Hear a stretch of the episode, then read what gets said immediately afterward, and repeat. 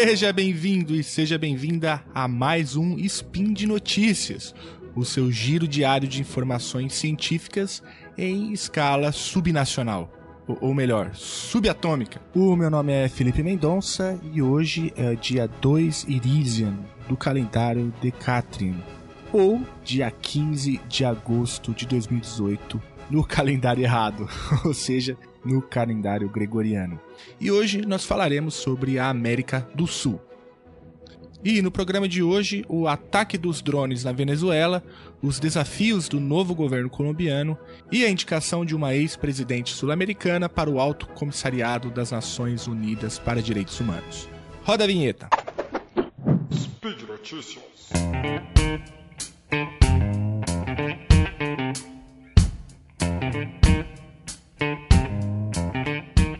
Comecemos então pelo caso venezuelano.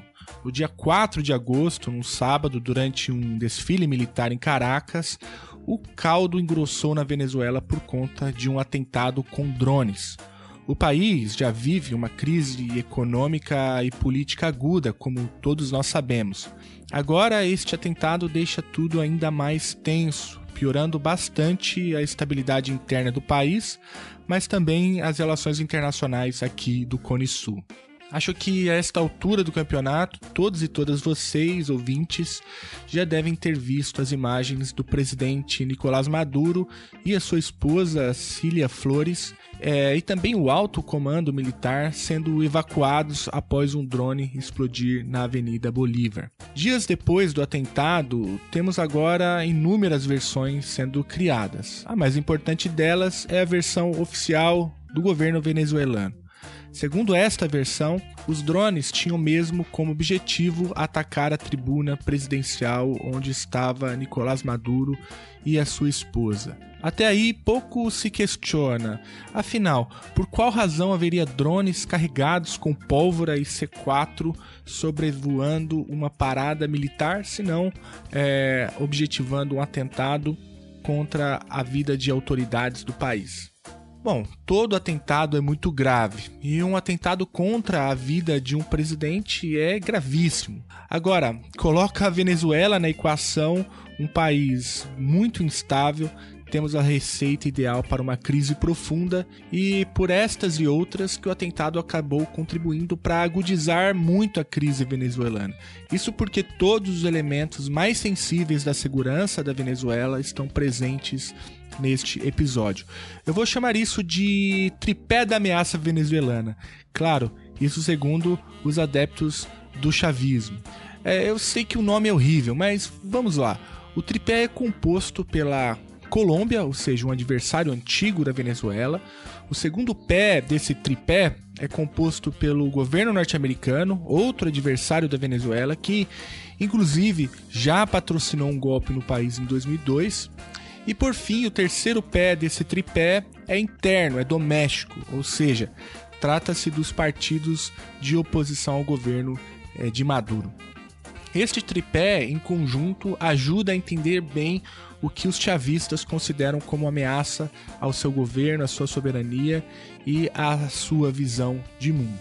Ou seja, você tem no atentado com os drones os elementos perfeitos para a narrativa de Maduro de que é vítima de uma conspiração internacional. Aliás, a conspiração já tem até nome para o presidente venezuelano. Trata-se do eixo Bogotá-Caracas-Miami, cada cidade representando um pé do nosso tripé.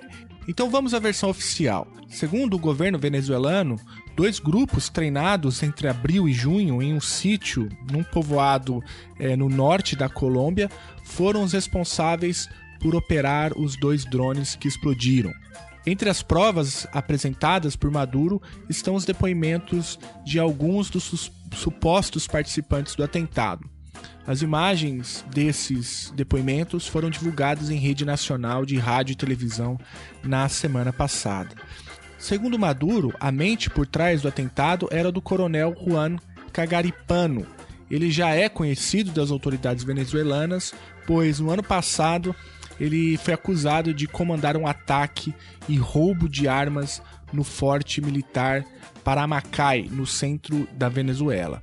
Ele foi detido dias depois. Segundo Maduro, mesmo da cadeia, Cagaripano teria articulado o atentado por meio de aliados que contrataram, segundo a versão de Maduro, um sujeito chamado José Venegas, um coronel reformado do exército. Venegas aparece nos vídeos que Maduro veiculou em rede nacional. Teria sido oferecida a ele 50 milhões de dólares, a promessa de um visto de residência nos Estados Unidos e um treinamento de pilotagem de drones na Colômbia.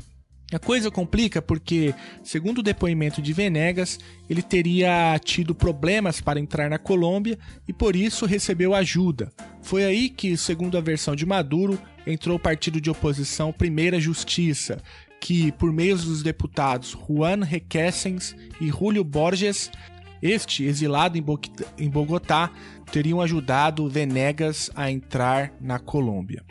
Maduro ainda afirma que o objetivo da operação com os drones era mesmo assassinar o presidente. Os drones, carregados com pólvora e C4, teriam tido dificuldade de manter o plano por conta de inibidores de sinal de celular usados pela segurança presidencial. Certos de que não conseguiriam atingir o presidente, os responsáveis pelo ataque teriam decidido detonar os explosivos sobre a Avenida Bolívar. Um segundo drone, também desorientado, teria se chocado em um prédio bem próximo à da parada militar. Venegas foi capturado é, por populares que suspeitaram de seu carro, que estava parado ali de uma maneira um pouco estranha. Segundo Maduro, foi a inteligência popular que contribuiu para desvendar os responsáveis pelo atentado. Enquanto isso, o deputado Requesens foi preso com ele, agora, a Venezuela tem três deputados presos. Além disso, já existe uma ordem de prisão contra Julio Borges, ex-presidente do Congresso venezuelano, que hoje está exilado em Bogotá, na Colômbia. Hora depois de ser notificado, Julio Borges visitou o presidente do Senado colombiano, Ernesto Macias. Nesta conversa, Borges atribuiu as acusações de participar no atentado à sua posição contra Maduro. Segundo ele, um dos principais articuladores do cerco à Venezuela por meio de sanções, Maduro não perdoa este tipo de traição, segundo a leitura de Maduro, claro. Como vocês podem notar, temos aí, neste caso dos atentados com os drones na Venezuela, o tripé em ação. O pé da Colômbia, que obviamente nega qualquer participação no atentado, os Estados Unidos, que também negaram qualquer tipo de participação, e os oposicionistas venezuelanos, que também negam participação e acusam Maduro de criar falsos fatos políticos para se manter no poder. E no meio de uma crise grave no Cone Sul, Ivan Duque acaba de assumir o poder na Colômbia.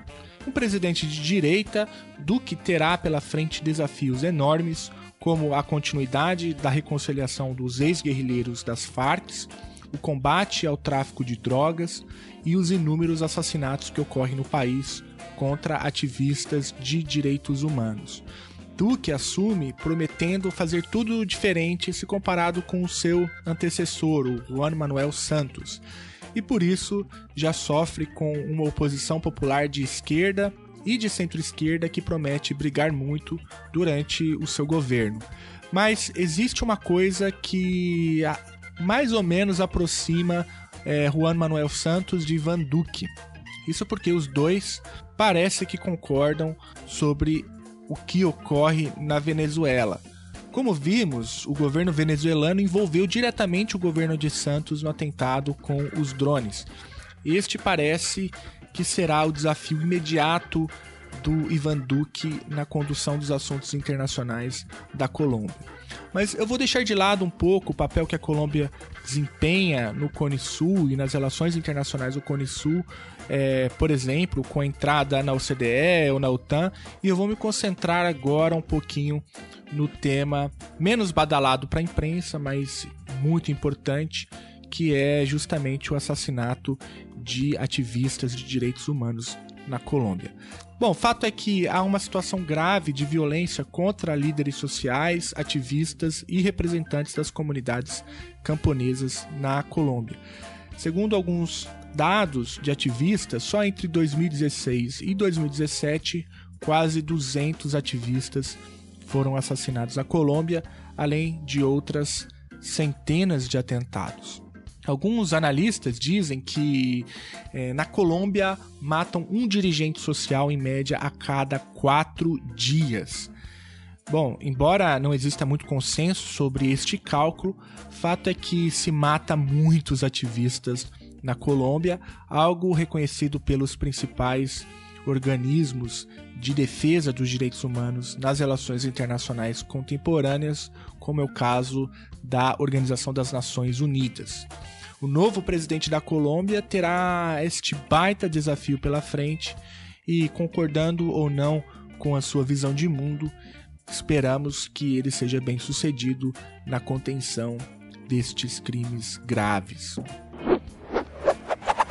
Bom, e por falar em direitos humanos, vamos para a última notícia do episódio de hoje. O secretário-geral da ONU nomeou, no dia 8, a ex-presidente chilena Michelle Bachelet duas vezes presidente do Chile e torturada durante a ditadura de Pinochet como alta comissária de direitos humanos da ONU, como informou a organização em um comunicado. A indicação agora precisa da, confirma da confirmação da Assembleia Geral da ONU, mas tudo indica que será aprovada sem problemas.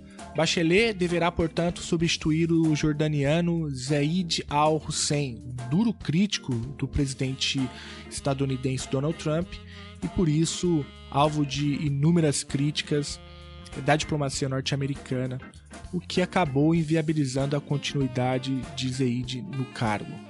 O cargo é de extrema importância, ainda mais nessa conjuntura de graves violações dos direitos humanos e retrocessos em inúmeras áreas e países. Zeid não economizava nas críticas e por isso perdeu qualquer condição de continuar no cargo. Aliás, este é um padrão da comissão. O alto comissariado deve assumir para colocar mesmo o dedo na ferida e justamente por isso costuma perder a sustentação rapidamente. Agora mesmo, no comecinho do mês de agosto, o Alto Comissariado da ONU para Direitos Humanos divulgou um documento falando sobre a condução da política social no Brasil de Michel Temer.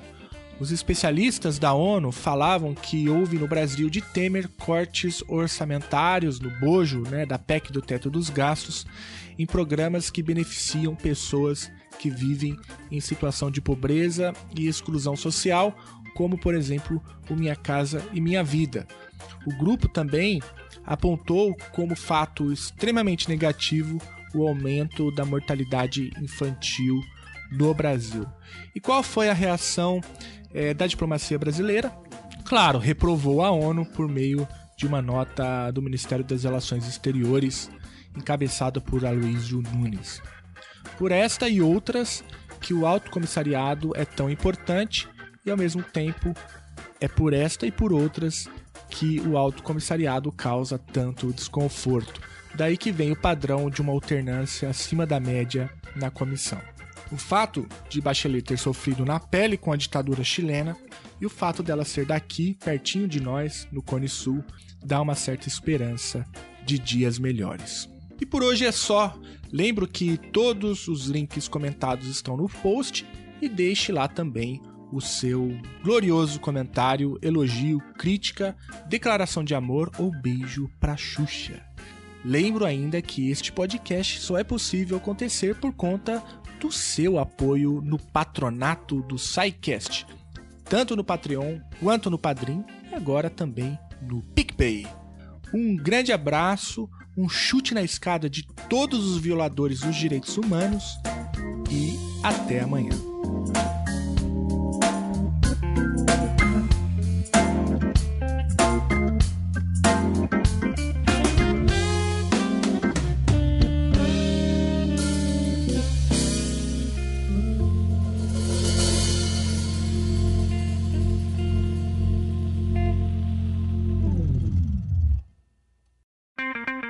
Edição por Felipe Reis.